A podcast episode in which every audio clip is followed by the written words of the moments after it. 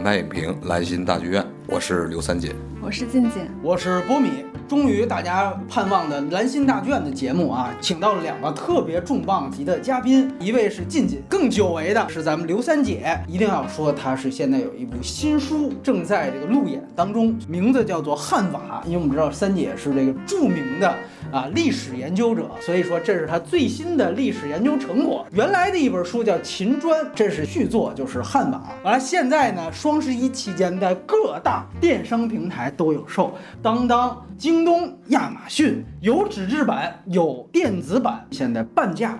就可以买到。完了，影片的信息，蓝信大剧院呢，推短分级呢，我觉得还是要分到 R 级，非常罕见。内地应该是无删减的。片尾呢，应该算没有漫威那种意义的彩蛋，但是呢，它其实最后一个镜头是随着字幕来一起播放的。如果仔细看那个镜头的话，其实它还是有一点点信息量。但是片尾所有字幕结束之后是没有另外的彩蛋的，格式是二 D 数字彩色电影。然后它的画幅特别要强调一下，是一点八五比一，这个在之前影院上映的时候。好多影院都放错，以至于一九四一年这几行字都显示不清楚。结合沙丘的情况看，突然觉得疫情之后好像中国电影院不会放电影了啊！国别当然是中国内地，然后出品方呢是千亿时代和一英影视。原著呢其实有两本，主要它是根据二零零四年英籍华裔女性小说家。红影的《上海之死》来改编的，它有一个戏中戏是根据日本作家横光利一在一九三一年写的《上海》来改编而成。完了，导演呢是大家非常熟悉的六五年出生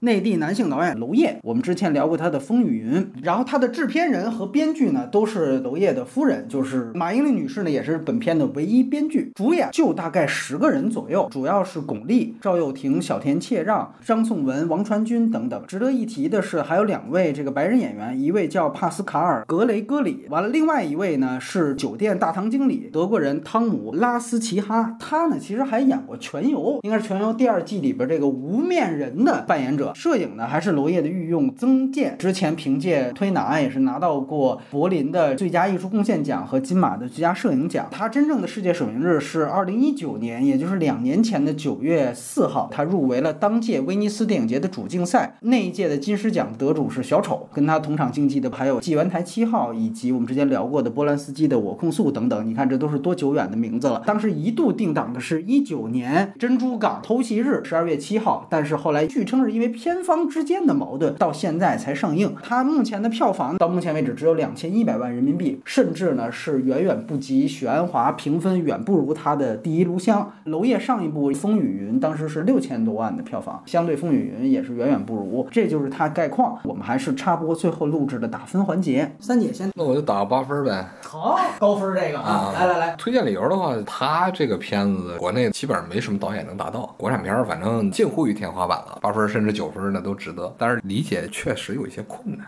它作为一个电影作品来讲的话呢，你说它是一种作者表达吧，它里边没有多么的深邃和锋利。如果说你把它理解为它是一个传播产品吧，它门槛又太高啊，所以它属于是两边不够。咱就这么讲，在欧洲不是什么新鲜，不新鲜。但是在中国来讲的话，能达到这水平的也是凤毛麟角。推荐人群的话，我建议四十岁以上观众 观看，尤其是受到过社会毒打的这一部分观众。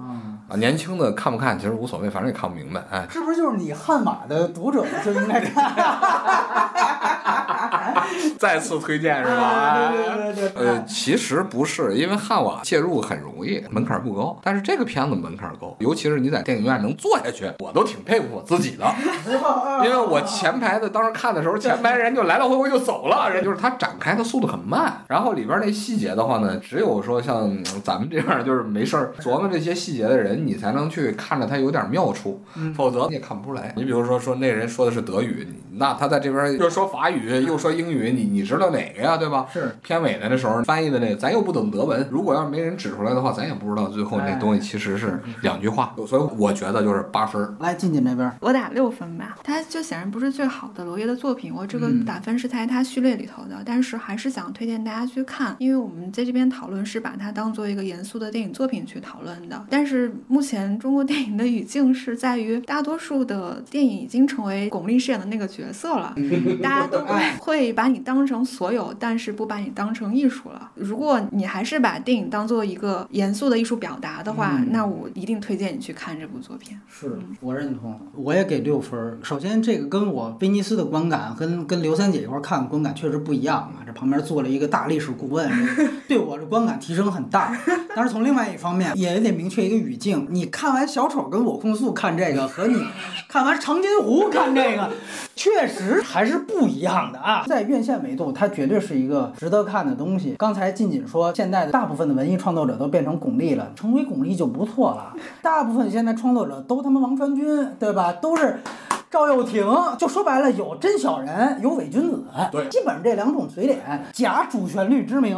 娄烨在这里边传达了一个最根本的情绪，也许传达的不够好，我们接下来优缺点展开。但是这个题眼非常重要，就是他不认为文艺只应该是政治的一个笔杆子，嗯，它不是为什么意识形态服务的。对，这个东西最后无关于正义性。对，你是盟军，是日军，是他妈南京，还是哪儿啊？还是哪儿？这都跟我没关系。艺术就是独立的，谁想遥控我一下？哎，我可能就不想顺你意思来。他说了这么一个情绪，您再怎么伪光正，我也不想顺这东西来。我还是得说，他从表达的完成度上来讲，比他原来的作品《颐和园》也好，《紫蝴蝶》也好，可能没有那么尽善尽美的地方。但是他的立场没有贾樟柯前后期的差别那么大，及格线一定是有的。接下来就开始剧透线了，还是先谈谈优点，要不然还是进进来吧，女士优先，好不好？这个电影的优缺点，我觉得很多是混在一起的。娄烨一贯的美学上的优点，它全篇的视角其实非常局促的限定在两个主要场景之间，就是哎兰心大剧院和华贸饭店。外界世界主要是在两个主要场景的缝隙里存在。转场的时候，他们车窗外的包童和那些记者，饭店窗帘外的雨，还有人物走动的时候一闪而过的孕婴女工。他应该一共写了六天的事儿嘛？对，他每一天有一个主要人物登场，巩俐饰演的女主角，她的养父，还有白眉，包括小田切让饰演的那个日本军人，嗯，他们都会在华贸饭店这样的一个场景和临近场景中出现。但是兰心大剧院呢，它是一个讲述故事的场所，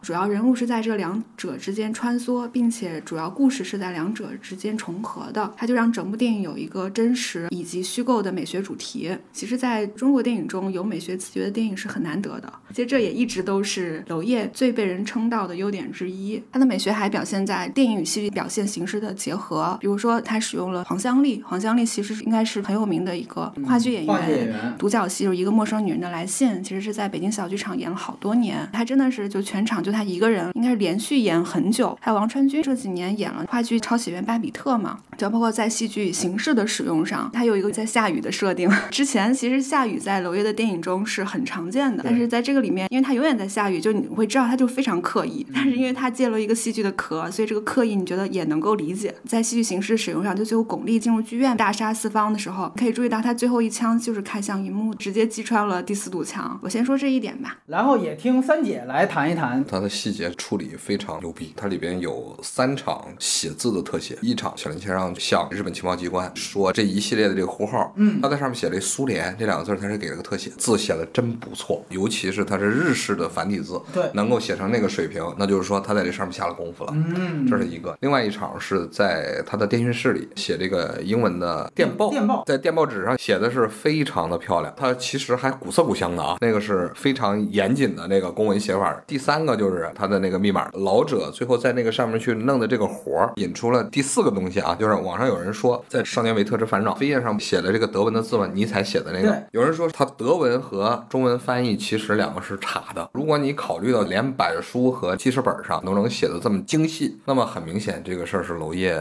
有意为之有意。为之的。德文的原意其实不是咱们看到字幕上面写的那个，他说的是关于欲望，就是你爱的实际上是欲望，而不是爱的对象本身。这个老者就是他的养父弗里德里克，他和于锦之间的关系最后在这儿点出来了。另外，他自己在去选择这个七天的时候，从十二月一日到十二月七日，其实很刻意。但是他为什么要选十二月一日？嗯，就是因为日本海军真的在这一天派出人然后去更换了他的通讯户号，而且是人工派，因为他为了防止电讯被窃听啊他等于是说他要派人人工去告诉你，你现在要启用新的一套密码系统了。嗯，啊确实有大概小天切上这么个职位的人对，，只不过是这个事件的话呢，他在这个基础上去进行了一个虚构，所以这个东西的话就很很高级。也就是说，一号跟七号头尾这两个是有事实锚点的，哎没错中间是他虚构的，是吧？是虚构的。哎七号的话，那就是投机珍珠港，对对对对这没问题。对对对，这一号的这个事儿的话也是发生的，十二月一号有一回，之前五月一号有一回，他反复的在为他自己的通信保密的事儿在下功夫。那里边呢，盟军这一方，他的养父休特这个人是一直以法国人的身份在法租界里边开一个书店，夏尔是一个德国人，注意他是个奥地利人，奥地犹太人嘛，犹太人这两个人，他们是盟军在华贸饭店里边的间谍主管，一个法国人，一个德国人，英国人和美国人去哪儿了？然后你去讨论了一个要进攻新加坡的问题，和后来 还要去偷袭珍珠港，这个其实是一个很有意思的细节。法租界本身和这个公共租界之间的这种区别，其实它在里面有表现，就是电话号码，他的电话号码当时说后边加了一个括号，上面写着哎法租界。法租界，对，嗯相当于咱们现在区号什么之类对的，，而且夏尔在里边的话是做了一件事儿了，就是他去德国人的诊所里边去拿的药。那么他的身份到底有没有德国的那部分的身份，咱们也不确定。你这保不齐是个双重的啊，有有这种可能性。然后于锦在那个里面对他的就是最后的这个关键信息的隐瞒，也是很有意思的一个事情。是他在里边有非常多的这种就是细节的处理。前面的话呢，我是惊叹于他的这个结构的这种严谨。后面的这一块的话，我就一直在去看这样的东西，就是哪一个细节是他刻意的去给我埋下来的这个点，他精细化程度那是远远超过其他咱们国内的导演的。再有一个，我觉得巩俐的表演，我感受到一种非常强的绝望的气息。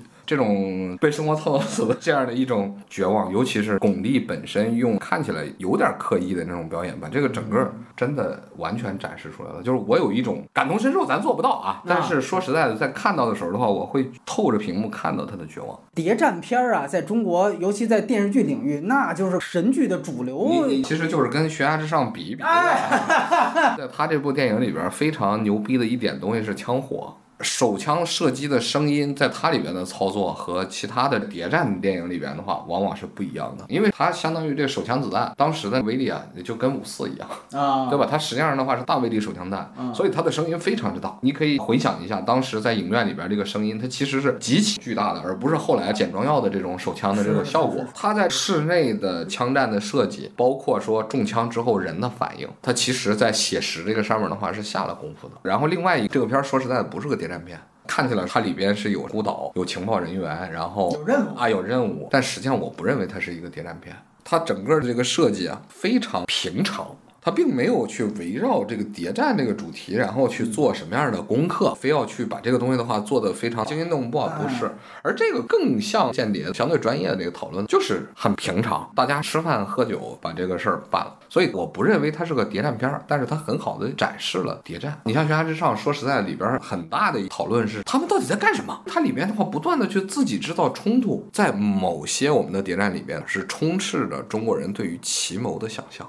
就是奇谋和人际关系以及各种各样的所谓陷阱与反陷阱的这样的一种思维方式，而实际上无论是谍战也好，还是战争也好，它大部分的时间是枯燥的，它是技术和科学相关的这种枯燥，就跟生活的那种琐碎其实是类似的。那么这样的一种感觉，当你去把它放到一个电影里面去操作的时候，如果你把它当做主要的器官类型片儿，啊类型片儿，那实际上它就是垃圾。但是如果说娄烨本身实际上拍的是个欲望与情感之间的故事，谍战只是它附加的这么一个成分，它这个更写实。把两位结合一下，就刚才近锦说的戏剧跟电影之间的这个高概念，它其实强调了两个东西，一个东西就是按照现在咱白话讲就破次元壁。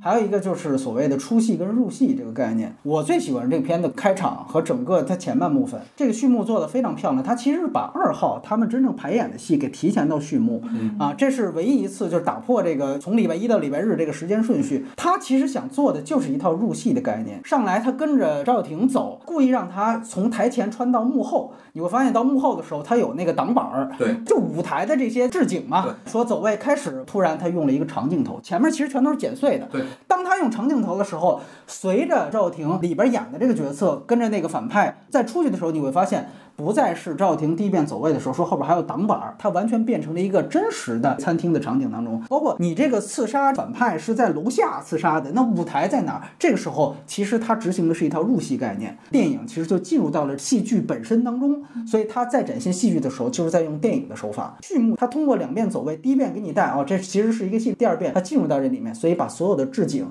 和后台全部拆掉，这个镜头进入到了戏剧环境当中。所以这个是非常重要的。你在通过这个概念，你就可以明确他要建立的一个不断重复的动作，就是破例次元壁这个概念。这是他一上来这个镜头的一个定场作用。然后南京大剧院标题出来，看巩俐像个大明星一样进入到车窗，紧接着第二场戏马上是一个报童在敲击巩俐的车窗，这是开始出现第二次的破次元壁。车窗摇开之后，买了一份报纸，报纸上写着什么是于锦来到上海，也就是说是一个自己看自己的这样一个动作。随即进入到了饭店，饭店是第二个最重要的一个场景。开始啊，你看跟大堂经理公关式的这样的一个互吹，紧接着随着这个索尔的镜头，发现我操，这其实后边还是一套监听系统啊。这个索尔不断的在监听巩俐的对话，整个酒店有一个次元壁，这样一套富丽堂皇的酒店之后的所有的设备，包括后来出现诊所，都相当于是酒店的后台。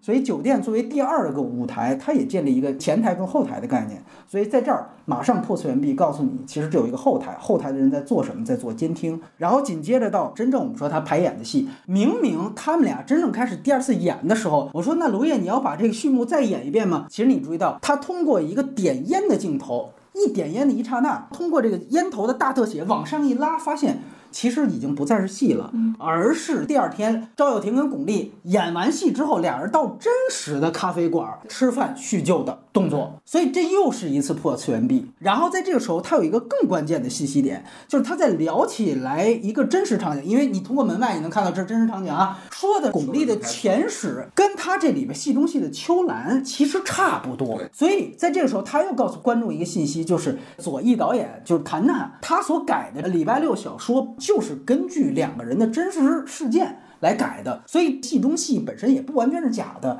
它本身就是谭娜写给于锦，你才能理解前一场戏，就是王传君跟谭娜第一场见面，就说你现在孤岛时期可不是原来了，你能不能改改这戏？为什么有这么一段让他改改？其实还是强调出这个礼拜六小说原本它其实就是来源于真实的，蒋罢工有左翼，你说现在不是那时候了，他说我不能改，我就为了他这场等于是叙旧的戏哦，补充了为什么不能改，因为这就是他的前世，所以一下子这再次完成了一个戏中戏和这个真实的结合，这都还没完，到后来。双方吃饭，说我们得做东啊，明天就要公演了。吃饭的时候，有一个相对爱国人士一下急了，把王传君一推，把那个屏风给推开了，把日本人哎，把日本人露出来了。这是一个最典型的破次元壁，日本人穿过屏风，其实是非常明确次元壁之间的打破感。然后再到最关键的，我们说就是这个所谓双面镜计划。双面镜其实就是一个前台跟后台，就是像刚才三姐说这特同意，你要把它当一个谍战片看，你会发现最后小田切让明白过来了，对，还得大吼一声砸镜子。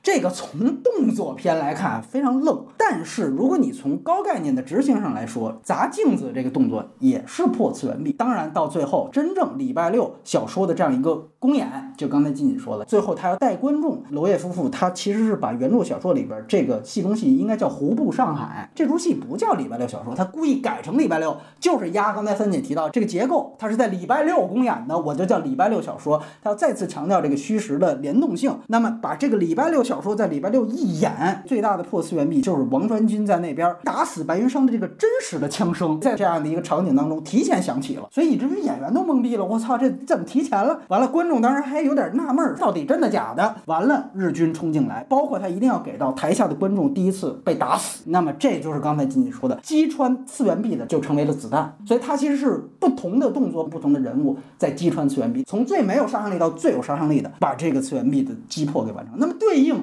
次元壁的立与破，还有刚才提到就是入戏出戏这个概念，对吧？男女主这不用说，就说着说着就台词，其实就是混在一起。包括刚才提到，就是白眉，她其实的这个出戏入戏也很明显。你可以说她是一个被耽误的演员，但是可能是一个最差的间谍，典型的出戏都不自知。当然最重要的一场戏，他还有铺功能，在酒店里边被这巩俐先来一个催眠，完了之后把他所有的信息全都问个底儿亮。功能上就是说他得为后边这个催眠剂的使用，我先告诉观众，我这儿有。这么一东西，这是女配，所以出戏不自知，然后到入戏不自知谁？小田切让，他可能是个高级特工，但其实他可能是个最差的演员。他给日军上课，就刚才三姐提到这个苏联这个字儿写的非常准确，这场戏教新代码其实就是背台词。你包括你看投影的灯光一定要打在他的身上，这就相当于舞台场灯。娄烨从第一场戏，我们说第一场戏重要，大家看这是一个定场作用，镜头摇着摇着拍一下，一定要摇到舞台场灯，包括一定要出错，哎，就说你进晚了，一定要有这些 NG 片段。为什么？其实就是要给你一个确立，告诉你我后面要不断的重复这样的入戏出戏的段落。那么你对应到这场小田切让的上课戏，你就会发现他这里边用的这个镰仓和这个长英这两个关键词用语，其实跟他的亡妻的这个记忆有关。所以他在这儿背台词儿，背着背着背着，我就背不出来了，背不出来就是一个典型的 NG 片段。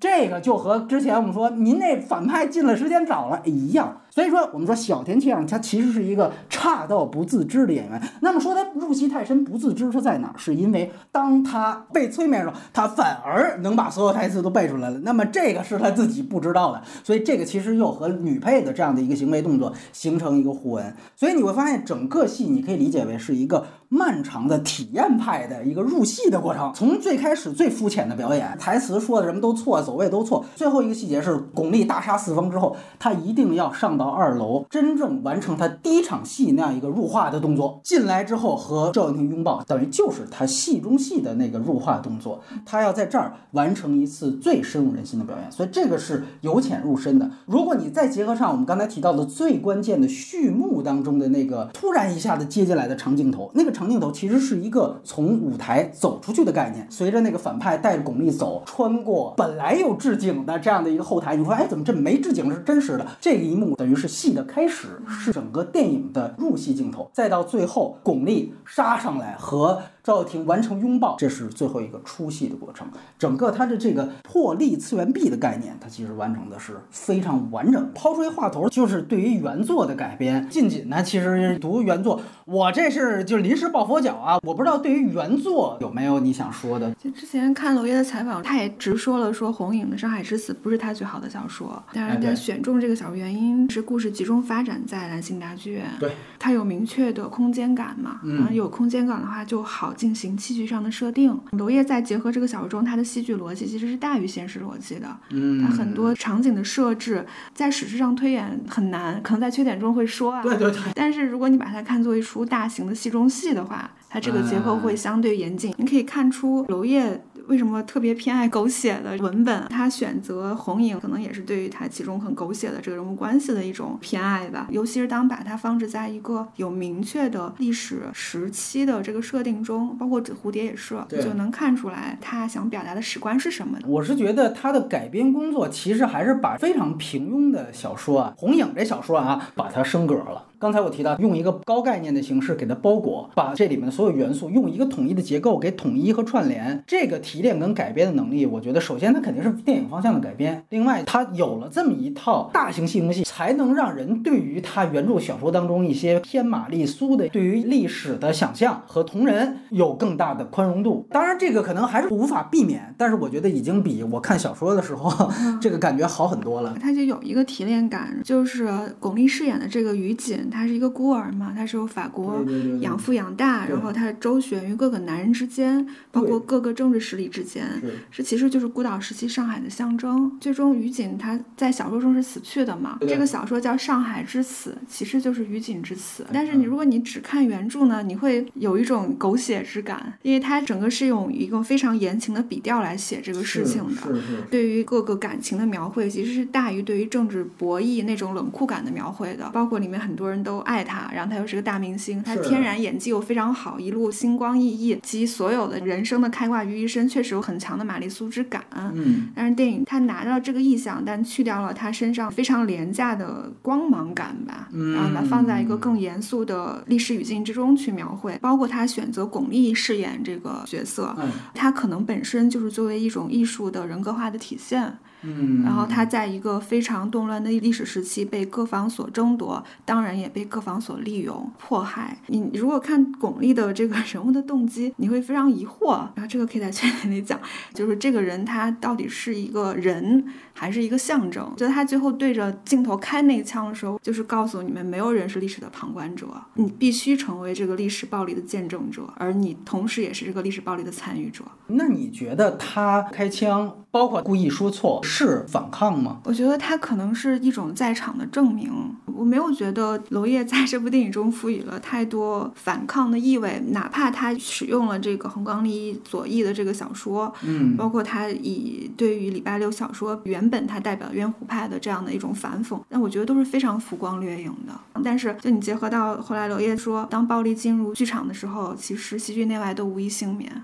就是它可能是一种强烈的艺术在场的表现吧。明白。而这个思路如果往下说，它是具备当下性的。就如果不说反抗，它可能也带有一种控诉性质。嗯，是。还有一点就是，他对巩俐的人设就是一个极其牛逼的，然后代表电影艺术的一个大明星。嗯。但是你看里面所有的人都爱他的什么呢？就你真的是爱他的戏，还是各方势力只是利用他来做一些事情呢？也就是白云商算是奔着他这个人认同他这个人去的。是里面的计划叫双面镜计划嘛？嗯，就是白眉和于锦就很像双面镜。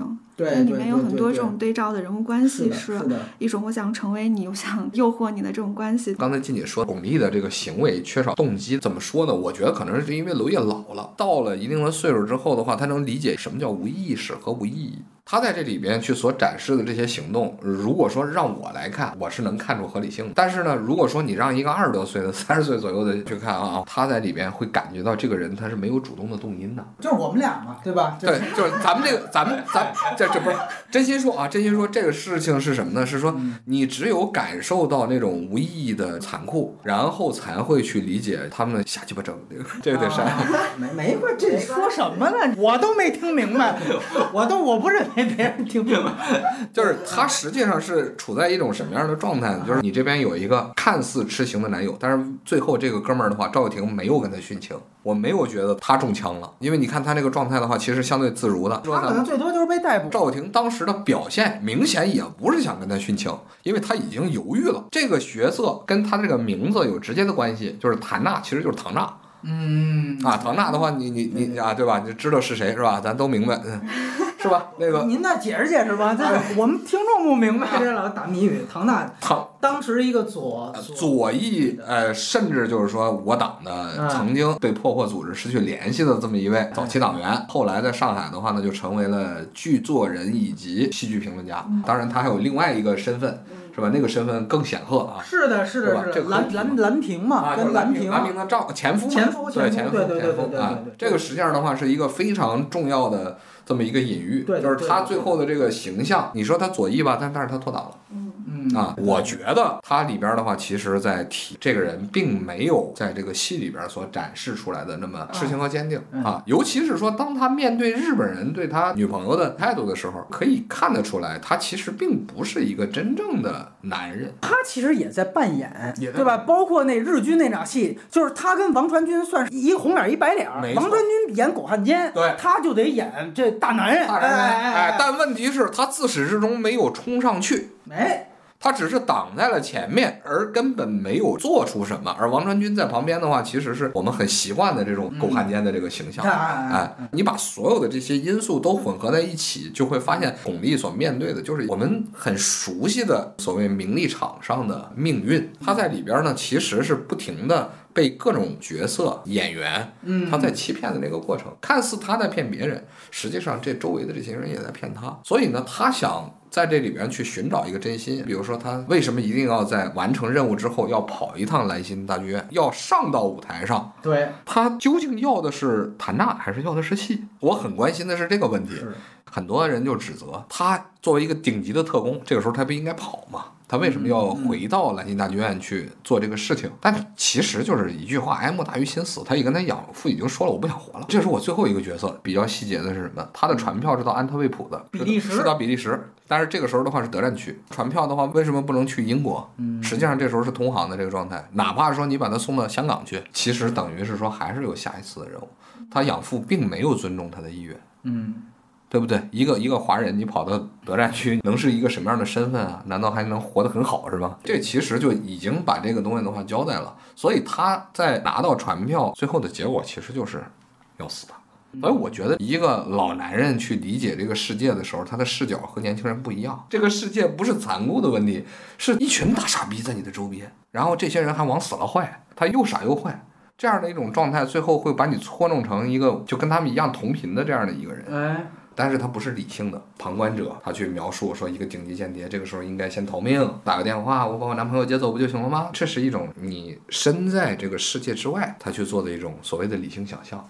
而实际上，当你身在这个状态之中的话，可能你觉得死是最好的解脱。我想再引申问一点，谭娜，嗯对吧？就跟唐娜，包括还有就张颂文嗯前夫，嗯是吧？这个你典型看，他其实也是带着派别的。嗯你觉得娄烨在这上面有没有什么表达？张颂文是个白手套，张颂文是南京政府的白手套，就是汪伪政府的白手套，对吧？然后呢，重庆这边的话还想让他死，那就意味着什么呢？意味着说他这个白手套是跟重庆也做买卖的。那实际上他就是一个中间人，里边的这个王传君，他这样的人啊，就是七六六号里边的人，其实不是军统，是中统，这咱们知道。对对对，对吧？像李士群啊、丁默村这些的话，其实是中统，甚至有一些的话是我党叛变的人物。你会发现，当时其实活跃在这种舞台上的人是是非常的多的。比如说唐生智的弟弟唐生明，跑到了南京这边跟日本人打的也是火热的，但是他是被重庆派过去的，然后专门就跟这边去当这种双面间谍。那边也知道你是他派来的，我也知道你是双面间谍啊，两边都都吃钱，那又怎么样呢？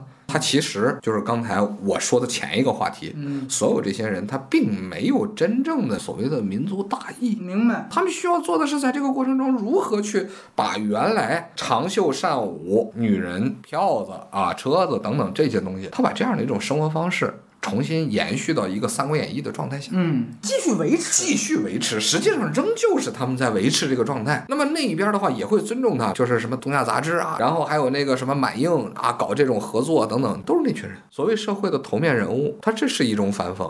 就是说，看似你是左，你别忘了王传君在这里边的角色是什么？是制片人。对，莫之音嘛。一个七十六号特务去当一个那个剧团的制片人，那实际上就和一个傀儡电影公司其实是一个德行的，对对对对不对？他他的角色就是这么个角色，哪怕你在这地方天天去演，说我为了爱情，我为了这个左翼，我去给你展示的罢工，你别忘了，日本人在中国当时所做的所谓文化侵略，他当时曾经非常热衷于拍中国。劳动人民的反抗，就是他很左，就是当时日本在在这个上海，就是让这个一一系列的所谓傀儡电影公司是拍过很多这东西的，甚至还拍过什么嘛？拍过太平天国嘛，我记得，然后还有鸦片战争，这太平天国我记不太清楚，但是我记得鸦片战争有，鸦片战争是确实有因为，亚细亚嘛，亚细亚主义嘛，对，哎对亚细亚主主义哎，然后还反什么呢？反阶级压迫呢？啊啊，他也有啊，就是李香，兰当时演的那东西也反阶级压迫呀，对对对他实际上他很左的，就三座大山嘛。对，你这个词儿，我觉得你得删一下。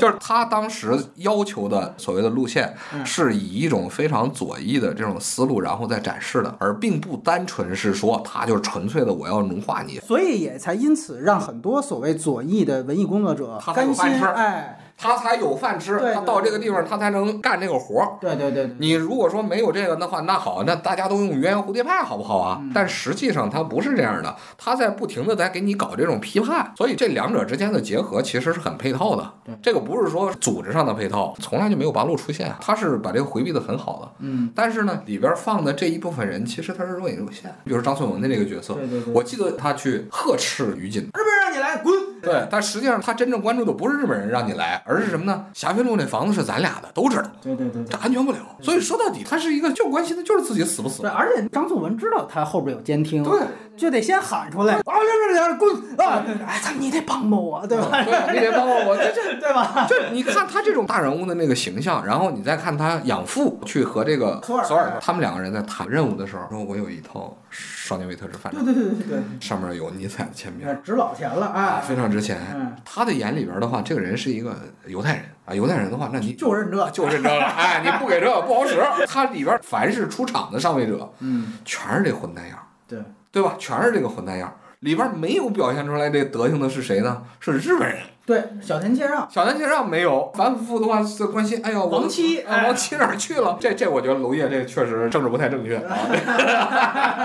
大人物只要出来都是混蛋。张颂文其实也是一大人物，对对对他也是一个之前的这种大资本家，自私，然后怕死。前期那边刚一拿包去，他立刻就开跑，可见他对他也不相信。虽然是把他救出来了，但是他希望他自己能什么，能跑到那华梦饭店里边去，对对对，对吧？他完全不信任他，这是一个人。然后呢，他的那养父说：“我是非常爱你的，你受苦了。”但是放到另一边，他去和那个索尔再去谈的时候的话，说的是什么？她是个女人。其实，在他眼里边的话，这是个工具。对啊，对啊，对吧？就好使嘛，好使，好使，好使。他一直在强调的是好使，很很管用。然后最后你看这本书，他是怎么处置的？编辑就扔掉了。所以在他的眼里呢，这些都是工具，你踩都无所谓嘛，对吧？工具已经失去了利用价值了，我就扔呗，用完无所谓嘛，对吧？他出那个楼的时候，哎听到话音，这些西方人怎么还有？早晚是要送到集中营里面的。他其实他自己知道，接下来他自己也是那本书，因为他也已经被放弃了，那本书没有用了，他也没有用了嘛。所以你看啊，如果你把它介入到一个老男人的内心世界里边去理解，它又是另一个场景。刚才三姐一直讲的就是老男人眼中的世界跟年轻人是眼中是不一样的，能够引出的就是娄烨历史观究竟是什么。我感觉无论是在《紫蝴蝶》中还是在这个《蓝星》，他都体现了历史的虚无感的体认，就他不相信这些东西。无论你怎么去解读每个人物背后，他能够引发出了千丝万缕的历史脉络，他都不相信。你想，为什么娄烨总是选择最狗血的 文本去拍摄？他相信人的原始欲望。就是比如说，歌德小说中上面尼采那个题词，在原著中是没有的。原著没有说尼采提过那句话：“你所爱的是欲望本身，而不是欲望的对象嘛。”这个就是他点题的一句话。讨论这个电影的欲望对象是什么，不论是男性还是国族，他都不是电影要讨论的。他讨论就是你自身投射在其中欲望到底是什么。他相信欲望，但他不相信制度和意识形态。嗯，这是一个很强的感受。为什么巩俐这个人的角色就很不像人？嗯，就是你不知道他信仰什么。因为原著小说中，巩俐就于锦这个角色还是有非常明确的国族信仰。对对，他就是一个主旋律小说。那在蓝星中，你就不知道他为什么而死。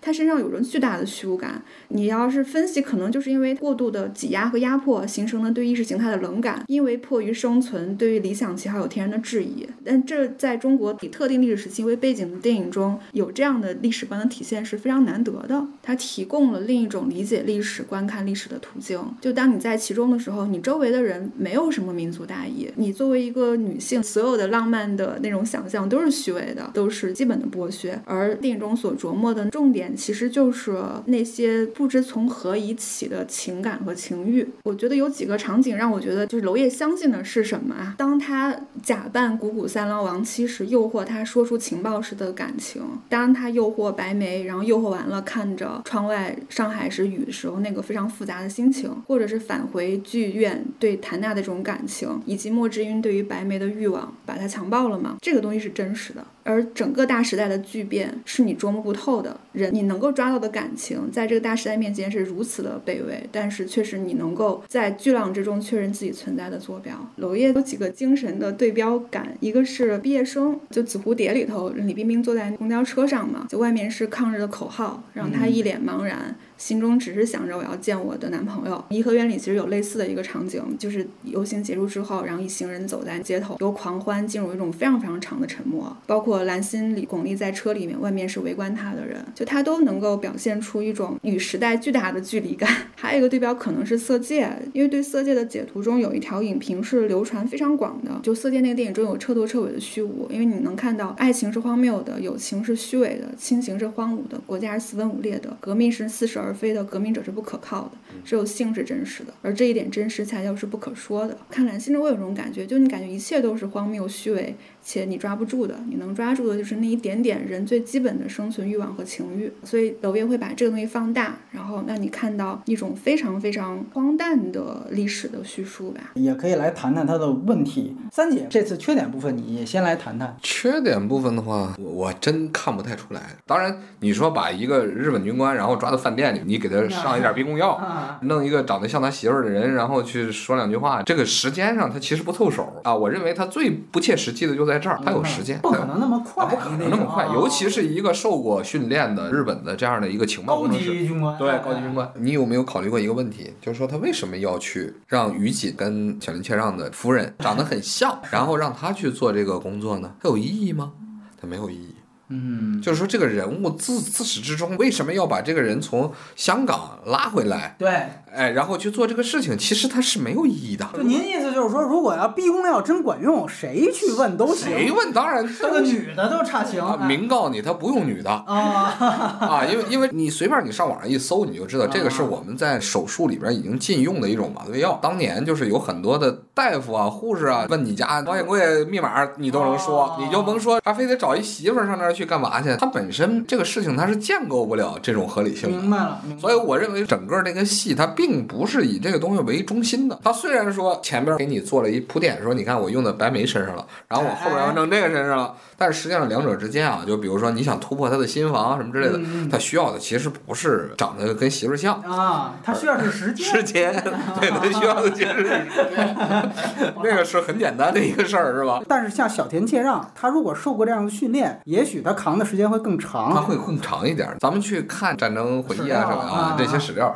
你就会发现，对于这个东西都是为了延迟。一个掌握军事机密的军官，他被俘虏之后，多少个小时之内？哎，多少个小时之内，你只要扛住了，那边的话可能把密码就换掉哎，了。对对对，对吧？它其实是这么个事儿，它不是说说你能一直挺到死，这个这都是主旋律。对对对，所以我就说，如果你要去谈这个东西的合理性的话，你会发现它从根源上它就建立不起来。比如说，我看有人解读说，因为于锦说错了话，所以造成了珍珠港。哎对对，这就属于是典型的自我意识膨胀，因为你哪怕是告诉那边，他实际上它是一种个人化的报复，就不告诉你，本身就是为了对他养父进行最后的报复，嗯，而且他也知道他可能要死，那最后他自主动赴死的这个状态嘛，对吧？身上已经中了枪伤了，你想想，头天晚上开着车，第二天跑到这个川湖酒吧去，这人身上那血，对对对对对，对吧？他这流流血，你这枪伤，你这到这儿得流多少了？这个你只能把它当戏了。只能是戏啊，他不可能到这儿去，是吧？然后你别忘了，他上来还又干死俩，王传君那个背景，两声枪声又干死俩，对对，然后这这里边儿他整个的这个行为，你就很难去给他去建构这样的一个现实主义现实主义的基调。啊我反正我看了以后，我是是是，我是完全感受不到它里边儿现实主义的这种基调的。明白明白，如果说你把黑白的这个擦掉变成彩色了，我跟你说你会快速的出戏。里边有两样东西，一是马路的路面是水泥的，另外一个的话是什么呢？是它的井盖儿，它井盖儿不是当年的那个样子，是现在的样子。哦，就这有点穿，再有一个是他们身上穿的这个衣服的质感的话，可能跟老的质感稍微有一些差距。而这个是不是娄烨刻意为之，我真不确定。他在演这个秋兰啊，就是在戏中戏的时候的话，本身他穿这个吊带儿的这个工装，他不是当年老帆布的质感。还有就像人的这个状态，他在酒店那个做派，不太像租界时代跟中国人之间交流的方式。白人一方面，另外的话就是谁，巩俐的这于锦，那个时代上等人和下等人之间，他的这种等级感，娄烨这个片子里边完全没有看到等级感，其实是一个时代感非常强的因素。就他还是有点偏左翼的那。就就有点这个意思，对，我。懂我懂我懂。但是如果你要去看三四十年代的时候，哪怕是白人和白人之间，等级感其实是很强的。你提服装，我看也有争议，就之前也不是传出过他这个彩色剧照，好多人就说看这服装感觉就太不像四十年代啊。我这次还特意看了看他片尾，他因为列出这个服装品牌，我没那么懂啊。包括你看他有这个伯伯利、菲拉格慕啊，我知道一件事儿，比如说像这个伯伯利，他牛逼是因为卡萨布兰卡。对对，他是因为卡萨布兰卡里边那个鲍嘉谍战片嘛，他穿了这个衣服，完了之后就给推广。但就是说这个时间上，他一定是不是他现在这个样子，我觉得这都是可以考虑的。但是看懂西装款式嘛。是是是，就是西装款式本身，其实在欧洲从二十世纪初开始，嗯西装的那个形制也不断的在发生变化。比如说意大利式的那个西装，然后美式的这西啊装，啊啊无论是领子也好，排扣也好的话，都在变化。这个片子里边，其实我们的感觉就是很现代很现代。当然没有弄韩版西装，这一点的话，我觉得这就算不错了对。但是你说它是不是符合当时那情况？那那咱就得对着图去了。是反正我的感觉是 有点现代。确实这时尚大片儿这种感觉，你要对比它就彩色剧照，因为这就容易看出来。其实它里边究竟是是泥子还是怎么哎着，能看出来。但是呢，可想而知，就是说之前确实跟世界联系确实是比较紧密。这一点是没错。对对，你认为它不是一个谍战片嘛？就我觉得它的缺点就是在类型上的选择，以及观众对于这种类型的期待与它嗯表现形式之间是有落差的，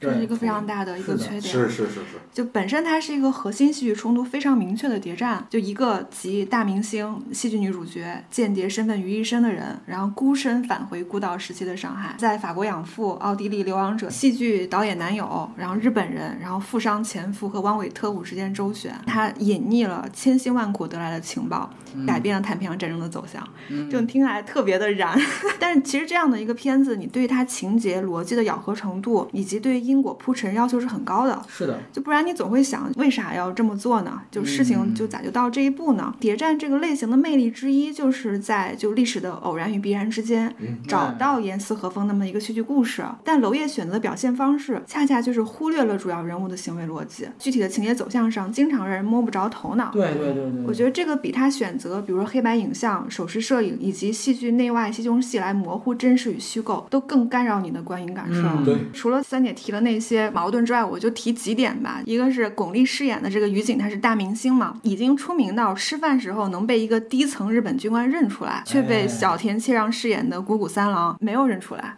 只是觉得他跟自己妻子长得很像。小林先生是一个训练有素的谍报人员，还把你派到上海来工作，你会不知道他是一个大明星吗？对对，这是非常出戏的一个地方。是然后还有就是于锦接下来跟谷谷的戏嘛，就如果按照他这个电影中的逻辑，谷谷去诱惑他，或者于锦会诱惑谷谷，但是其实娄烨显然是无异于此的，他迅速让于锦给他下了药，然后让他病床前逼问他暗号的秘密。如果你看出这场戏时间非常长，是全是大特写，你你完全可以看出娄烨在情绪表达上的着力远远大于他对情节铺陈和逻辑推荐上的努力。嗯这是他的一个电影的风格。嗯还有就是他们在兰心大剧院排演的这个戏剧，它是一个左翼思想很明确的戏，就改编自《红光利一》。它上海其实是五卅反帝运动的一个主题，但是事实上在孤岛时期的上海这几乎是不可能的。在那红影的原著里面，他们排演的叫《湖泊上海》，这故事写的是就是百乐门的一个舞女在舞厅遇到一个诗人，然后他们俩好了，然后父母不愿意，然后他们就相约自杀什么的。就你听上去就是一个张恨水写的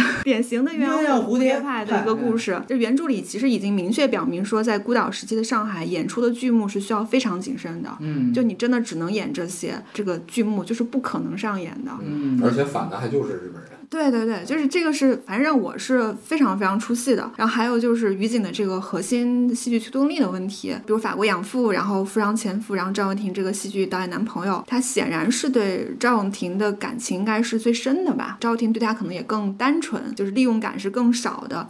但是他这个情感上的动力和他谍报行动没有一个强有力的交叉，只是说最终导致他返回剧院，而且导致自己的死亡。但这么强的一个情感动力是需要一个非常强有力的人设来承接住的。但赵又廷所饰演的这个戏剧导演是一个人设非常单薄的人，很难承接住这样的情感动力。但巩俐这个角色一看他就是吃过见过，他身上有这个世界全部的复杂，嗯他怎么可能对赵又廷这样一个近乎单纯的革命青年有如此强的羁绊感呢？没错这个是很难说服我的地方。就是我就想，就赵又廷这个角色是不是参考了那个《色戒》中的王力宏？但是李安其实是利用了王力宏本人他 A B C 的身份，带入写一部分革命者的稚嫩，以及对汤唯所饰演那个主女主角现身的荒唐。嗯但是蓝心里面。赵又廷可是正面承接巩俐感情的角色，那他人物上的单薄就会是一个问题。对对对对，因为他背后有这个史观在，所以他有很多戏剧层面的东西他就不在意，而他又选择了一个其实你应该极其在意你逻辑合理性的这种类型片的特点，那你当然会有一种观影的落差。两位刚才其实都提到了，只是说你们选择呢，觉得这个是作者意识。嗯，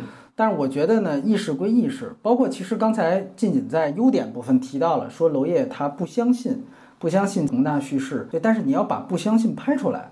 我觉得紫蝴蝶拍出来了，色戒也拍出来了，这个电影没拍出来，那这就是他的问题，就是你的不相信没有问题，嗯，但是你要把这个东西呈现给观众。那这个就是问题。聊细节啊，故事层面，娄烨一贯就有他的叙事问题。这一步更大了，他比《风雨云》其实要更严重。所有的荒谬，巩俐这个人，他的动作是建立在我最后不想说、不想告诉你这个是夏威夷，这是一个大梗。但是不好意思，这个大梗实际上是靠催眠的时候，盟军的收听装置的故障才形成的。就是小田切让在那儿说这是什么意思，那是什么意思。说到长鹰是什么意思的时候，这边信号不好，这怎么信号没了？给一个信号，呲啦呲啦的这个声音。娄烨等于在这儿先设置了一个信号差的桥段，才导致上头需要再问一遍，说巩俐这个长鹰到底是指哪里？这才给了巩俐说谎的机会。说白了，等于你按照这个 三分钟看电影的这么一个短视频标题的逻辑，这电影应该被总结为。手机信号差所引发的二次世界大战，就是你在你主线的所有细节编排台上，你其实是没有雕琢的。你怎么让给巩俐留下一个他能说谎机会？耳机坏了，信号差，你只能这么写。没有信号差，我都用不着问你。的确，按照三姐逻辑来说，咱们就不把它当做一谍战看，因为你要把它按照谍战看。这非常糟糕，这非常糟糕，明白吧？点一个东西，它不是无线系统啊，对对对，有线系统的话，如果说它给一个巩俐，比如说暗中破坏的能动性，可能好一点。好一点。但问题是你刚才说的，它信号差，那不这东西不存在信号差，它是有线的，它是有线的，这边连过去了，而且就那么寸。你要注意里边有一细节，弗里德里克说，这个计划的最后一步，我们是不会告诉他的，也就是双面镜计划的最关键一步，就是最后山鹰是什么什么的问题，所以。机器是谁搞坏的？是老头搞坏的。他是为了隐瞒索尔，就是最后现身的这个人，他才要求养女跟他说这个话。我认为这里边有一个非常强的先期隐瞒，但是呢，他在照顾的时候的话有一个错误，因为索尔就在旁边。嗯，对对对，就搞坏这个机器，绝不可能是里边这个，哎，对吧？你做不到，这做不到。那么只能理解为，实际上是老头做了个手脚，然后把这机器搞坏，让你听不到，这个录音也没录上，然后最后就是关键的这个词儿放在这儿去，你要来跟我说。但是这个时候索尔又在旁边，所以就你说的，它是非常大的瑕疵，但是这是操作问题。但是他在设计的时候的话，算是个巧思。如果这是老头策划的啊，这就是一个新解读方向。他的笔墨在老头这儿的人物动机上又非常少，弱弱非常弱，对吧？对。但问题是，他跟什么呢？就是索尔最后赴死的那一部分，嗯，非常的长。这是一个非常那永不消失电波，对吧？对，先打完了，完了我就就义了。你想想，我是一个犹太人，就他本身可以不用拿这个枪钻在这里边去，状态是一个非常奇怪的事。这个人没有祖国，你明白吗？对对对对。但是他把这个事情做了，从他最开场就是那种非常专业职业，这个东西可能是娄烨反倒相对还能尊重，他就对所有人有一点尊重。剩下所有这些人的话，他小田切让。对，剩下他对所有的这些人都是操你妈的这个态度。那么他本身就是为了表达这种感觉的话，我觉得这个东西就是合理的。就是老头如果。如果他有绝对动机，他本身要隐瞒一个在里边愿意抛头颅洒热血的人，整个这个行为，其实我我觉得他是合理的。我这么说啊，老头如果真的就是不想让程英是夏威夷这个事情被传出去，嗯，他没必要做手脚。他就听见了，嗯，小田先生说他听见了，他不发不就完了吗？嗯，是因为那是他手底下人，所以娄烨设置这个信号差，耳机信号差，还是为了强调是巩俐的，哎，巩俐片。当然你提到这个点，我们可以引申一下，他原著里边是给了一个明确动机，嗯，娄烨把这改了，他原著里其实是把传统以为罗斯福的那一套行为逻辑放在巩俐身上，就是什么呢？我故意要让美国挨炸。因为就是我要让对，因为我中国人，我要让美国参战啊，成功拖进二战泥沼，我就这目的啊，所以对不起，我就不把这情报传出去了，这是原著的设定。完了还故意得通过老头儿的独白说，我操，我忽略了我的养女最终还是个中国人。哎呦，确实有点傻逼啊，就是这这太中二了啊！不是我的意思就是说啊，这确实是太主旋律了，用不着咱们。娄烨来说啊，我是这意思是吧？娄烨把它改了吗？但是我的问题就是说，你可以不要原著这个动机，但是您的新动机你得建立，你得建立出来，你不能耳机坏了，对吧？所以我不知道，就是关于这个，我跟你说一下，他后边这动机，就是我的理解是什么？动机的话，在谁？在王传君强暴白梅身上。但你注意，这儿还没发生，巩俐就先说谎了。你明白吗？听我说，白眉这个角色在里边起到作用的话，其实是交代前史，交代于锦究竟遭遇过什么。这是我的感觉啊。而且巩俐到那儿去看到他的尸体的时候的话，停了一秒。为什么会出现这情况？里边有一很关键的点，其实就是在于说，白眉一刀把王传君的阉割了啊阉割了了。但问题是，于锦有没有这个勇气去把这些人，就是在他身上的这群人阉割掉？他没有。关键你一看这名字嘛，嗯，对不对？白玫瑰嘛，白云商啊，白云上很明显。放那儿去，它不是一个像色戒似的以结构那么严谨，抽丝剥茧，哎，表表意非常清晰的，它没有达到这个程度。但是呢，我看这东西是一种绝望感，一直从头到尾贯穿。包括你要让巩俐最后一定要带着伤走入这个片场，其实就是她最后一次完成对于秋兰的角色的扮演。对，这个其实你是靠着一度开挂的这个枪战，枪战你跟刘三姐说，你就不能让他失血而死，你就不能死，他一定得撑到这儿。最后你看他整个枪战的部分灯已经全都暗了，如果要把黑白这个滤镜去掉的话，它其实本质上是一个机头灯摄影。嗯，全暗着那儿，它没有灯啊，对吧？但是黑白大家不讲，其实它用机头灯拍摄的。那么机头灯这个概念可以拍的有意思是什么？它特别像战争当中的这个战争迷雾这个概念。嗯嗯战争迷雾说白就是没有谁是全知的，三方都三岔口。我就想，如果比如说最后你看里边那个青面獠牙那个响在线上那副手，他要是比如说是被自己人打死，三岔口嘛，按了之后当当当互相一通乱射，一开灯发现我操他妈双方全死了，这我觉得挺棒。但是不是他连这个战争迷雾他也没执行，通篇都巩俐干死的，突突突突突，我操，手枪打完了换机枪，机枪完了又又之最后又出现手枪，一路开挂到底。这个说句实话，就还是说我们说他的目的我明白，你就是要最后一次完成他扮演秋兰，我要完成这个戏剧建构，这个没问题，就你的目的高级，但是无法掩盖你这过程的开挂，这个其实是互不否定的。比如说，你看鸟人那里图，它同样是三破次元壁，这个主角要三次去打破这个戏剧的低速堵墙，它是完全靠戏剧文本本身来完成的。你这说句不好听，相当于把鸟人讽刺的、调侃的那种超级英雄的意淫给当严肃枪战拍了。这个你表意再高级，你这个过程的开挂感是无法被抹去的，包括叙事效率跟叙事策略。如果说从一个主线我们去捋的话，双面镜计划它是一个核心。这个电影最大的一个。我好奇的地方，你没道理一上来不告诉观众这个计划是什么。就你在这件事情上卖关子是没有意义的。你追到前面拍了一堆老外的戏，老头儿从书店到酒店，一会儿又跑到德国这儿去拿这安眠药。开始因为不交代什么是双面镜计划，所以大家都看你们这干嘛呢？就每一场戏大家都不知道干什么，在前面不知道你在干什么。包括说大堂经理开始还挺 nice，后来又发现得监视，怎么一会儿最后这大堂经理又跟老头儿一块儿在后边发电报了？就这些戏都在干嘛？当然这些戏都是在为了铺垫对，双面镜计划。为什么不提前说呢？如果按照正常的拍法，肯定是上来通过一场戏告诉你，双面镜计划就是让长得像小田妻子的巩俐回来套取日军的下一步计划的情报。所以巩俐的前夫也好，男友也好，在必要的时候都可以不顾他们的死活。一来上来应该通过一场戏把这前因后果你给讲清楚；第二，要把巩俐面对的政治高压讲清楚。他的上头怎么剥削他，怎么利用他，把这一点讲清楚。你就一场戏说这么两句，您再拍这些戏，更多观众都会明白你在干嘛。嗯，你看《色戒》怎么拍的？他不断在说军统特务头子持续在给王家之压力。嗯，就是你看一场一场的问那个台湾演员演的那个，就是说我其实不管你是不是被性虐了，我他妈只关心我的作战任务是不是完成了，你呀、是不是把这人给我一步一步往套里引。我只关心这个，那么这个所有的压迫感，给王家之的压迫感就全都拍出来了。最后，王家之在放走易先生这个外部原因已经解释的非常清楚了。我是反正头一次啊，见到一个设置了麦格芬的一个谍战片。开始不说谍报任务的目的跟任务的本身是娄烨，你大可以说谍战片不是我要的重点，但不代表你故事就一定要讲的这么糟糕。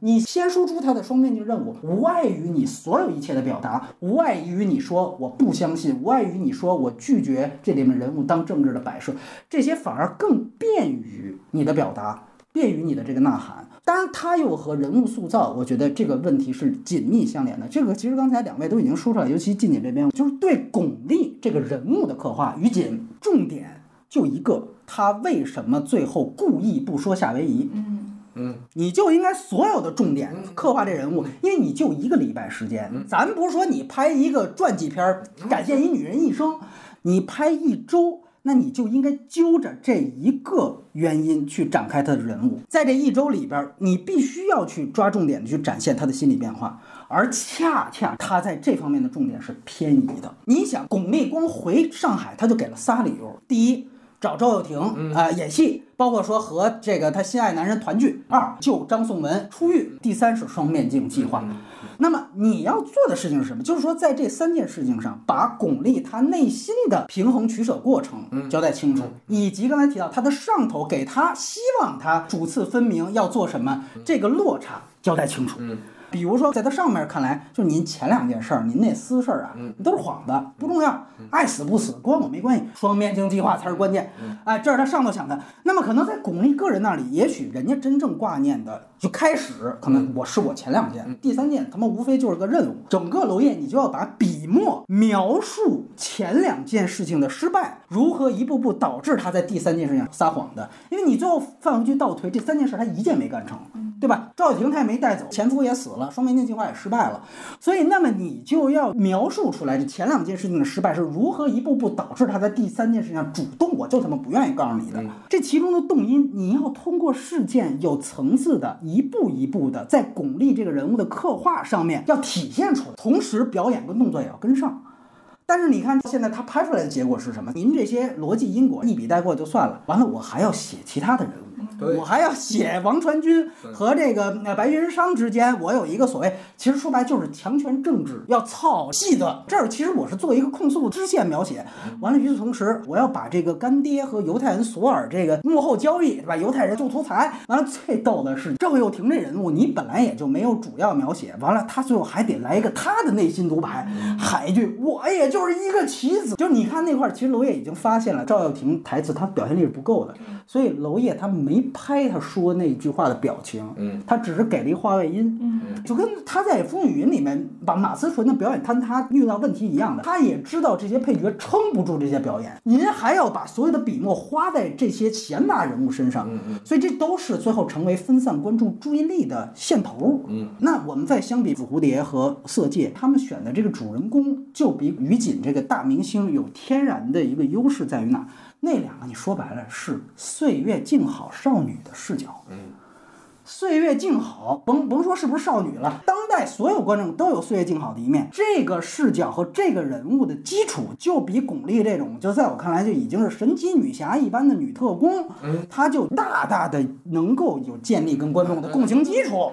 巩俐这种又大明星的女特工，这人们是无法代入的。所以她怎么选择三件事上到底在乎哪个，你就把她细节去展现的很清楚。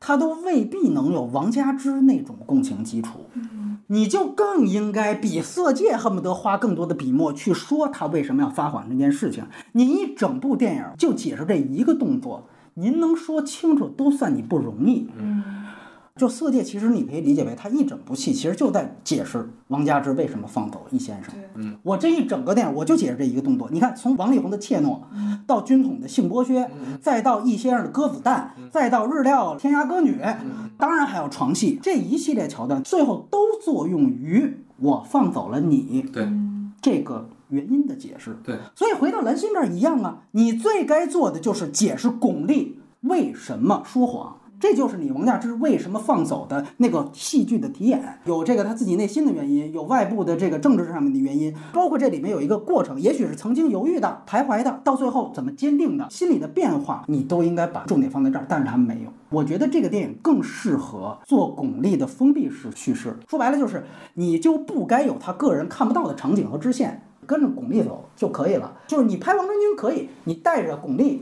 王传君单独的戏，那些其他戏都不重要。你化繁为简，这个其实是你一个电影长度能完成的东西。最终我说一句，就是两位说的这些，他不相信的这些，他所有的三观这些，我都认同。但是我们都是通过结合娄烨的前作，对，来给你巩俐这个人物在这部电影上补上这个动机的。但是无论着不得再有说服力，它都不是你蓝心这一部电影影片的充足表达。你在这上面是完全缺失的。不知道两位怎么看？反正我是有意见。好，你刚才说的几个点啊，一个点的话是说他的那个什么三个目标，嗯三个目标的话呢，你这里边其实讨论一个问题，就是说他应该有一个是他的主目标，但是我不知道你注意了没有？就是他第一次和赵又廷见面的时候，赵又廷要吻他，他是躲开的。还有一次的话，就是最后最后一次这次接吻的话，赵又廷往上凑，他是在躲，反反复复在凑，反反复复在躲，来回两三次。整个从第一次展示这个场景的时候的话，哎其实就已经说明了一个问题，就是说这三个都不是他回来的目的。哪怕是说找赵又廷重新去重温旧梦啊，都不是他的目的。他对于赵又廷本身没有男女之欲。巩俐这个演员是非常的牛逼的，他在这里边就是所有的动作语言，其实都告诉我说，他对这个人实际上并没有特别强的这种男女情欲。如果我们拿那个最后他那句话，所谓欲望本身的那个东西啊，他是欲望本身，他希望是有人爱他，但问题是他知道赵又廷不爱他。赵又廷同样也是一个反向的，他爱的是于锦吗？他爱的是爱于锦的这个过程。告诉王传君，你看，在这么危险的情况下，我给他弄了一出戏，我一字不改，我就等着他，我就是这么痴情。他一直在表露这个，然后王传君把这个东西的话就消解了，说你所有的事情不是靠着我去给你平事儿吗？你不要跟我装这个逼。说到底，他在里边的话，把赵又廷这个人的虚伪在最开始就已经拔下来了。哎，没问题没问题。还拿色戒举例，到最后，王力宏记得有一幕找王佳芝要亲吻，同样王佳芝躲了，对对吧？就说你为什么不？这些动作都有，但问题在于，那他回来究竟是干什么？如果你按照黑天鹅，我回来所有人我都觉得扯淡，我就是要演戏。我是一个演员，到最后被打成这样，浑身负伤了。我要最后演完我这出戏，嗯，我的人生是要走进舞台的，那也没问题。你要把这个决策过程还是勾勒清楚，这个无关于是不是说赵赵又廷是不是虚伪，这这这不重要，这个实际上对就是我现在是什么？是说我为什么说不同意呢？是说整个这个片子我看下来的时候的话，我的感觉是什么呢？是老人能理解，但是他不会看；年轻人看不懂，也不会看。他类似于指着外边说你是傻逼。他不是一个说我要像李安似的说我要做一个作品，然后我们互相尊重，我们互相理解的这个状态。最后我读懂的内核就是操你妈！晋您怎么看？就是你刚才分析了，还是把它当做一个可以进行逻辑前后咬合去考量的一个电影嘛？但是你可以说就是它的缺点，它就是不想这么去铺陈这些前后的因果，嗯，就是想体现一种强大的这种情绪的渲染，或者是这种虚无感的弥漫。人你把这个事情说清楚，你渲染的会更强烈。就是这它东西不冲突，不是说我必须得这么讲它才能成立。对，紫蝴蝶其实比这个清楚，紫蝴蝶比这个要成立。就包括他想把那个原著的很多的核心的动机破掉，就是你能看到他破了，他没立起来嘛。对，其实跟他选择这个文本也也有很大关系，因为文本本身动机什么，他都还挺成立的。你说原著是吧？对就主旋律的，对对对对，就是哎在他对原著的这个故事文本的逻辑中是成立的。就是你要把它破掉的话，你其实就动了它根本的人物设定，那你还不如重新写个本子。对就是你何必何必要借用人家的人物形象和一种地理的位置，然后你自己想把这个人物又编成什么故事？但显然人家本身的人设就为他的戏剧核心服务的。就我是个中国人，对吧？人家原版就是这么一个意思。是这样。对，就是这意思。对我留着这个东方的血液嘛，然后我要对我要把美国拖入泥沼什么的，你要把这样的人设变成一个极端的个人主义者了，你为什么要借用这个设定呢？这是一个很大的问题嘛。是的，还有一个，哪怕我在优点部分谈到的有这么一个破例次元币这个事情，但是呢，我也不是凡尔赛。我之前说过，在威尼斯那期说过，我当时评价不高。原因我也解释一点，就是说本质上，因为这一套所有的关于打破地速阻墙这些东西，其实在欧洲那套语境里面，它其实是个过时的 一个，对，是个过时的结构。包括比如说咱们这边儿很多今年如获至宝，大家都说想盼着聊了什么第十一回啊，更早以前的什么吉祥如意啊，就这些东西，说白了，这是欧洲七八十年前别人玩剩下的，玩剩下的。就是我当时其实，在威尼斯我提到过特吕弗的最后一班地铁啊，你看那是四十年前的片子，对吧？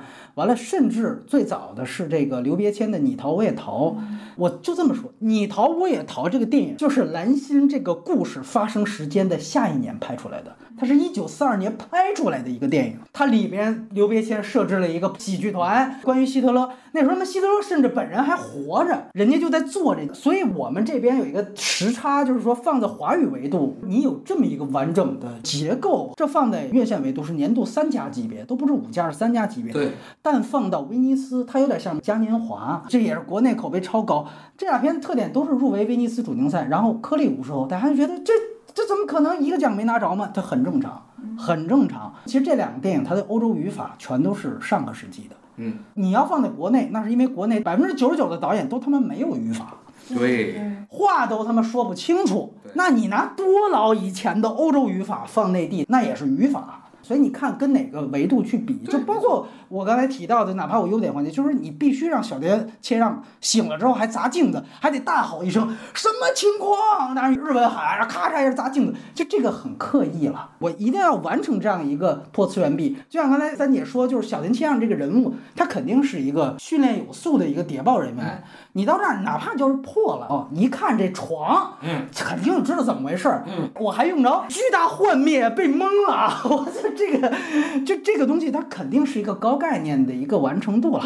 你包括我再讲一点啊，最后一班地铁，首先非常像最后一班地铁讲的是什么？是德剧时期的巴黎，嗯，维希政权就治理下巴黎的一个剧团，他们剧团的这个团长因为是犹太人，佯装是已经逃走了，他媳妇儿带领着包括德巴迪约他们想完成一出戏，但是这个电影到中间儿他才告诉你啊，其实团长已经逃走这事儿是个幌子。其实他一直在这个剧团的舞台下面，跟寄生虫一样，在这儿暗中还去指导一个戏剧。他当然呈现的主题也非常明确，就是文化审查嘛。呃，当时德国给咱们派任务，就是你丫得拍一个反犹太人的话剧，他就是在里边争取。这是孤岛时期的上海，那个是德剧时期的巴黎，完了也是一个剧团，剧团导演跟女演员都是这么一关系，情侣关系。但是特吕弗的。取巧在哪儿？他通篇他没有娄烨这么去卖弄这个破次元壁，他到最后他揪着一个事儿，就是这个团长逃没逃走，然后他到最后光复了，他来了一出，就说哦我操，团长死了，但是他妻子和这个德帕迪约这个演员中间其实已经暗生情愫了，嗯。到最后其实他妻子跟恩德帕迪约说，要不然咱们俩就一块儿走吧，然后德帕迪约反而对他有这么一个幻灭感，到这一出你觉得特别像悲剧的时候，啪他一拉远，哦这是她丈夫排的一出戏。完了，这时候给你一个信息，已经一九四五年，嗯，这事儿已经解决，这是个战后的戏。嗯。完了，依照旁边包厢里边，她丈夫在那儿指导这出戏，嗯。也就是说，她把所有可能发生的悲剧，反而写在了这个导演的一个颅内的戏当中。但其实本质上，最后一班地铁是一个喜剧，那一下子这个概念非常非常清楚。特吕弗他们去做这样的运用，他可能没有娄烨这个这么酷炫，但是他把这个主线和这个概念给它契合在一起了。这个其实是作为一个参考，嗯。安布多瓦不是在《痛苦与荣耀》最后一幕还是这个？啊，也是这，对对对对对对，我们当时也吐槽了，是吧？这都不太这个其实也是想聊，就为什么娄烨最近没有在主流的这个电影节嗯获得奖项，一个原因就是他艺术上没有多先锋。包括冰口龙介就驾驶我的车，它哦其实也有戏剧与现实之间这种交叉冲突。还有一点很有意思的是，他没有设置一个特别戏剧性强的场景或时期，嗯，他讲的是戏剧与生活中非常暧昧不明的那个部分，以及他对于空间的利用，他没有那么刻意。对，他用的是一个车，就是最日常的的场景以及室内场景的分割。蓝心它是非常明确的，有饭店、有剧场，有一种刻意感嘛。对，当你放在日常场景，你如何利用戏剧入侵生活，以及人戏不分，以及人情感的暧昧性，那个是更高级的手段。哎，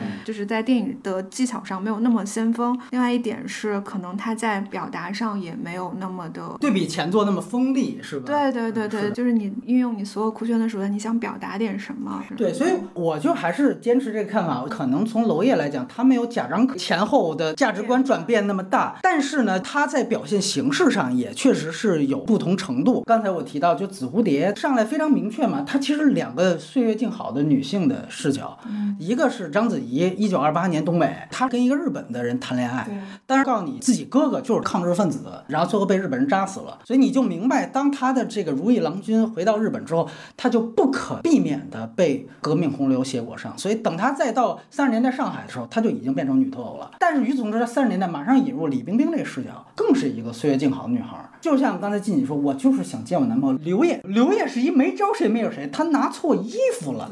你看，这是一非常残酷，就他就讲两个岁月静好的年轻人怎么倒霉催的，说白就是他妈倒霉催的。我都在火车上挂衣服，我挂成了一个带着紫蝴蝶那个暗号的那衣服了，因为长差不多，穿上了。完了之后去街头，最牛逼的就是火车站那场戏，你去看他怎么样把两个政治小白岁月静好携裹进革命。等刘烨不明就里的说去避一避吧，因为大家都不知道什么情况。到旅店之后，他接到第一通电话，拿起来就是对不起啊，是我们内部出现问题，导致你暴露了。也就是说，不仅拿错衣服这儿出事儿了，章子怡这一批可能是也没训练几年的学生党特务，他们也是漏洞百出的。所以这是错误加错误，最后导致整个车站那场戏，你看他一定要拍什么，就是吉普车慌乱之后，旁边的小贩人家在那儿卖花生摆摊嘛，我操，吉普车这个一定要从这腿上压过去，那就是路人直接就压，直接就死。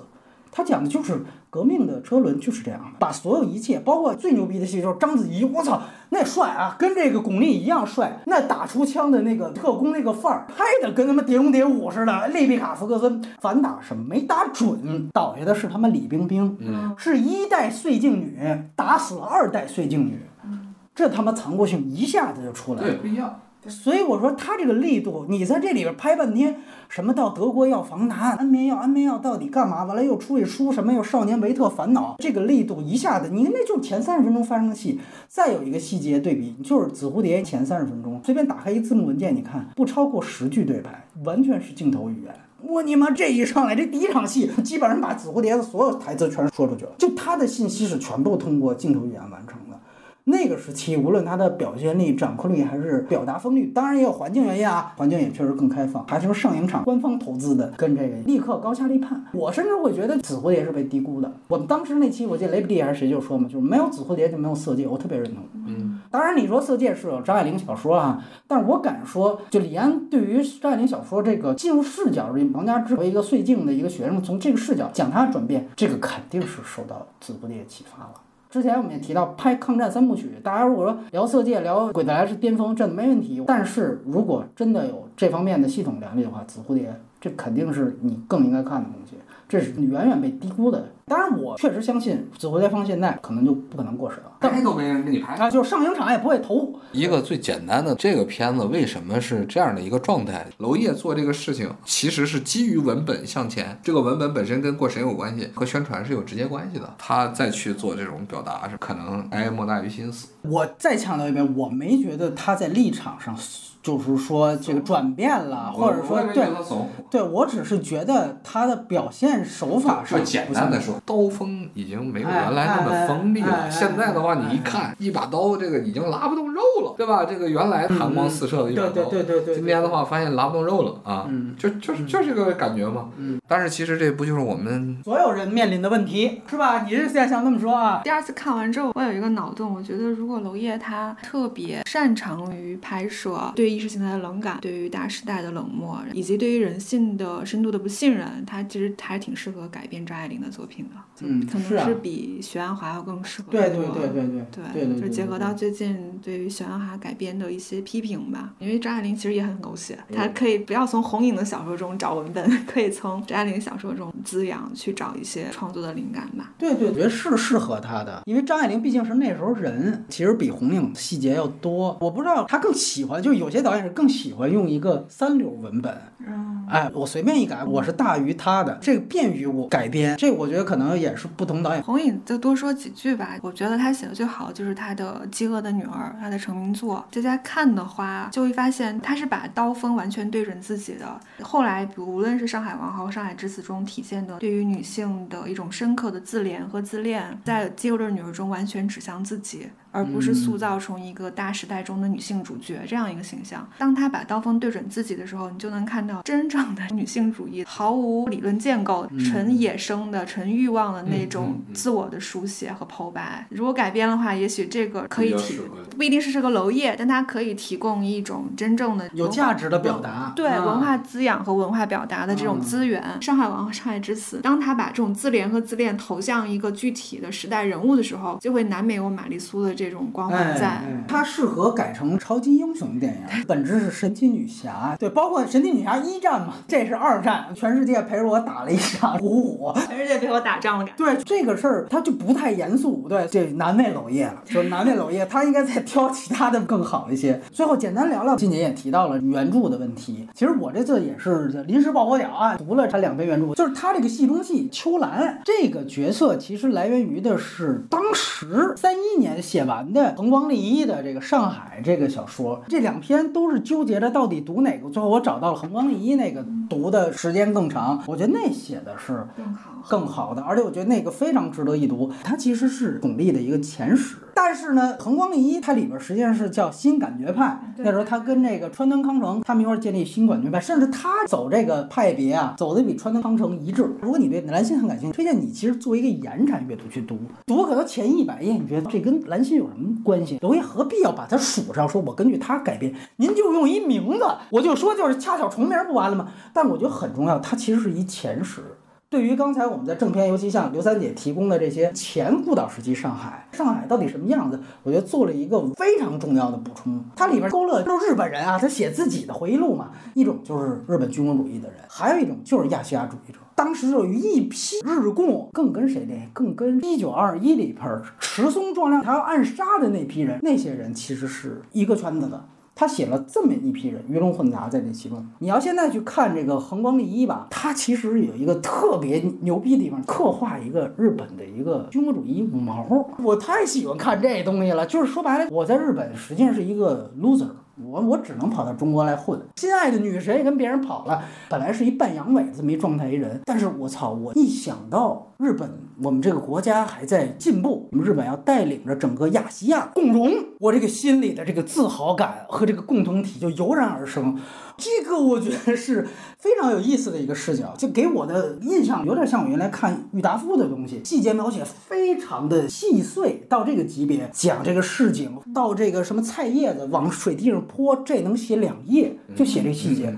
但于总写着写着跑到心理描写，突然就来这个，都怎么落魄？他也是日本那种，就是来中国嫖妓。是哪年出版的？三一年，那就可以理解。他这里边不是那参谋是主角吗？对对对赵又廷。那么这个就合了刚才咱们谈的那个问题了。这哥们儿就是所谓沦陷区加左翼，哎，对对对对，对不对？他其实干的就是这个，就是因为这三一年已经出文本了，他把这东西放进去，就是刚才金姐说的那个不合理的那部分，其实就解决了，因为他刚才说那五萨。五萨本身里边是有反英部分的，没错，他等于是说我和日本人合作，然后一起去反英，在李香兰的电影里有几乎一致的东西。你看赵又廷的这个人物，这一下子抽了耳光了。什么叫伪君子？对对对，这我才明白啊，因为这原著我没看过，我不知道这是是。包括原著小说里边写的是上海胡不武，对，上海胡不武的原版的作者是穆石英，穆石英其实就是受到横光利一影响的，在中国这边新感觉派的一个代表人物。